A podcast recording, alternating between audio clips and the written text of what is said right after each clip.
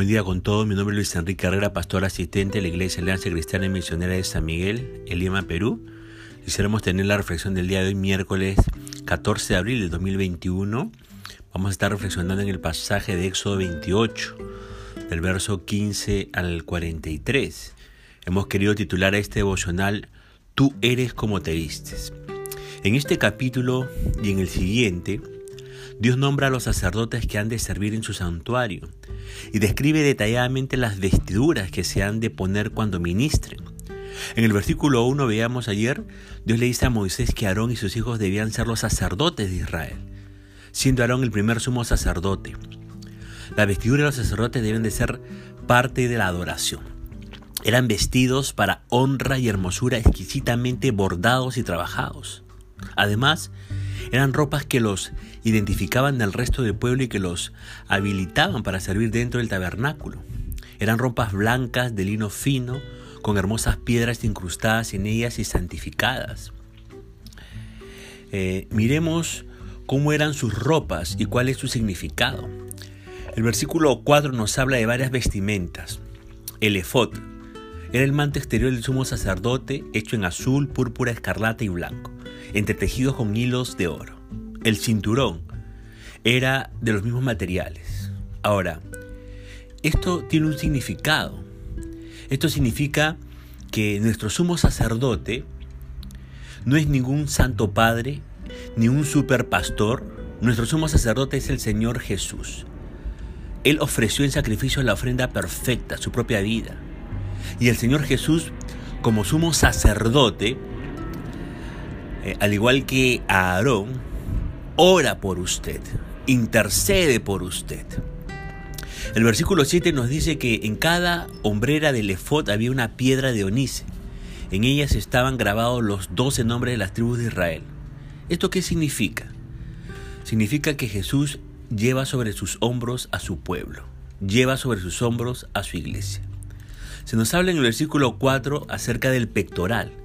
Este pectoral se colocaba sobre el efod, hecho con los mismos materiales. Era cuadrado y doce piedras preciosas lo adornaban, cada una de ellas con el nombre grabado de una tribu de Israel.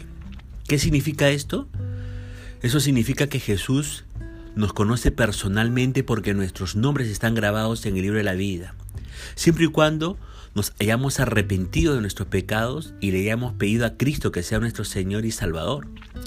Si Jesús es su Salvador y Señor, usted es conocido por Él y su nombre jamás será borrado del libro de la vida. Además, en ese versículo 4 se habla del manto. El manto se colocaba debajo del efod, era todo azul y de su borde inferior colgaban campanillas de oro y granadas intercaladas. Las granadas eran frutos hechos en azul, púrpura y carmesí. Ahora, las granadas y campanillas simbolizan el equilibrio que debe haber entre frutos y sonidos. Jesús hizo oír su voz, ¿verdad? Pero también no solamente él predicó, no solamente habló, no solamente enseñó, también mostró sus frutos, mostró sus obras. Es el ejemplo que tenemos que imitar con respecto a nuestro decir y nuestro hacer. Además tenemos la túnica de lino blanco bordada iba debajo del manto y llegaba hasta los tobillos. Esto habla de pureza y santidad en su vida interior, en su privacidad, allí donde nadie le ve.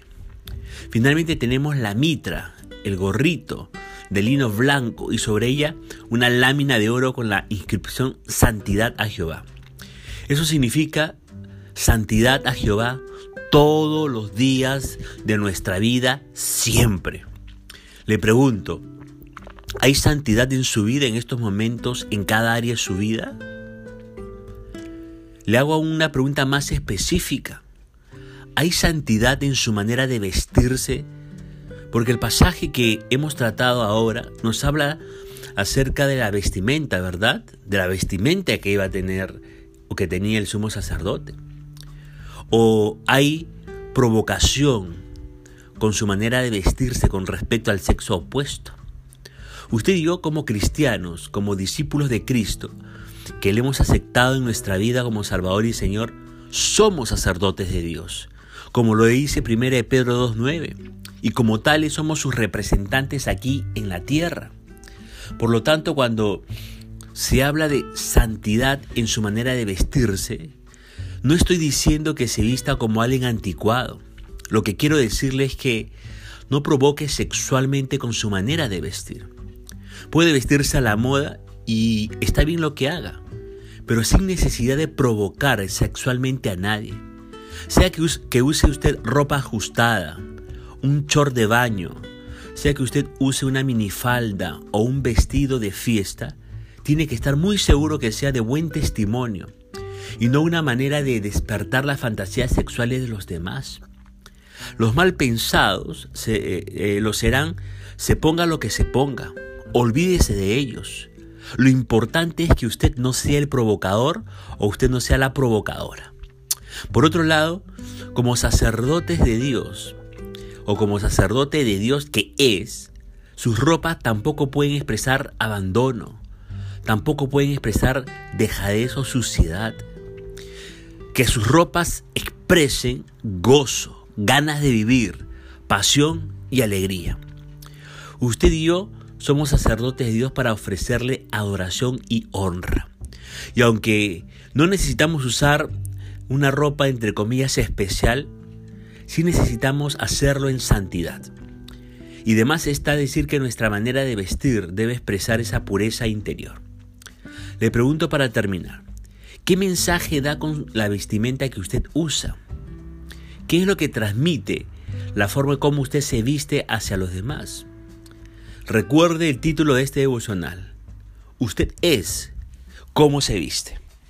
Ponemos punto final al devocional del día de hoy y queremos desearle que el Señor pueda seguir bendiciendo su vida y conmigo será hasta el día de mañana, Dios mediante.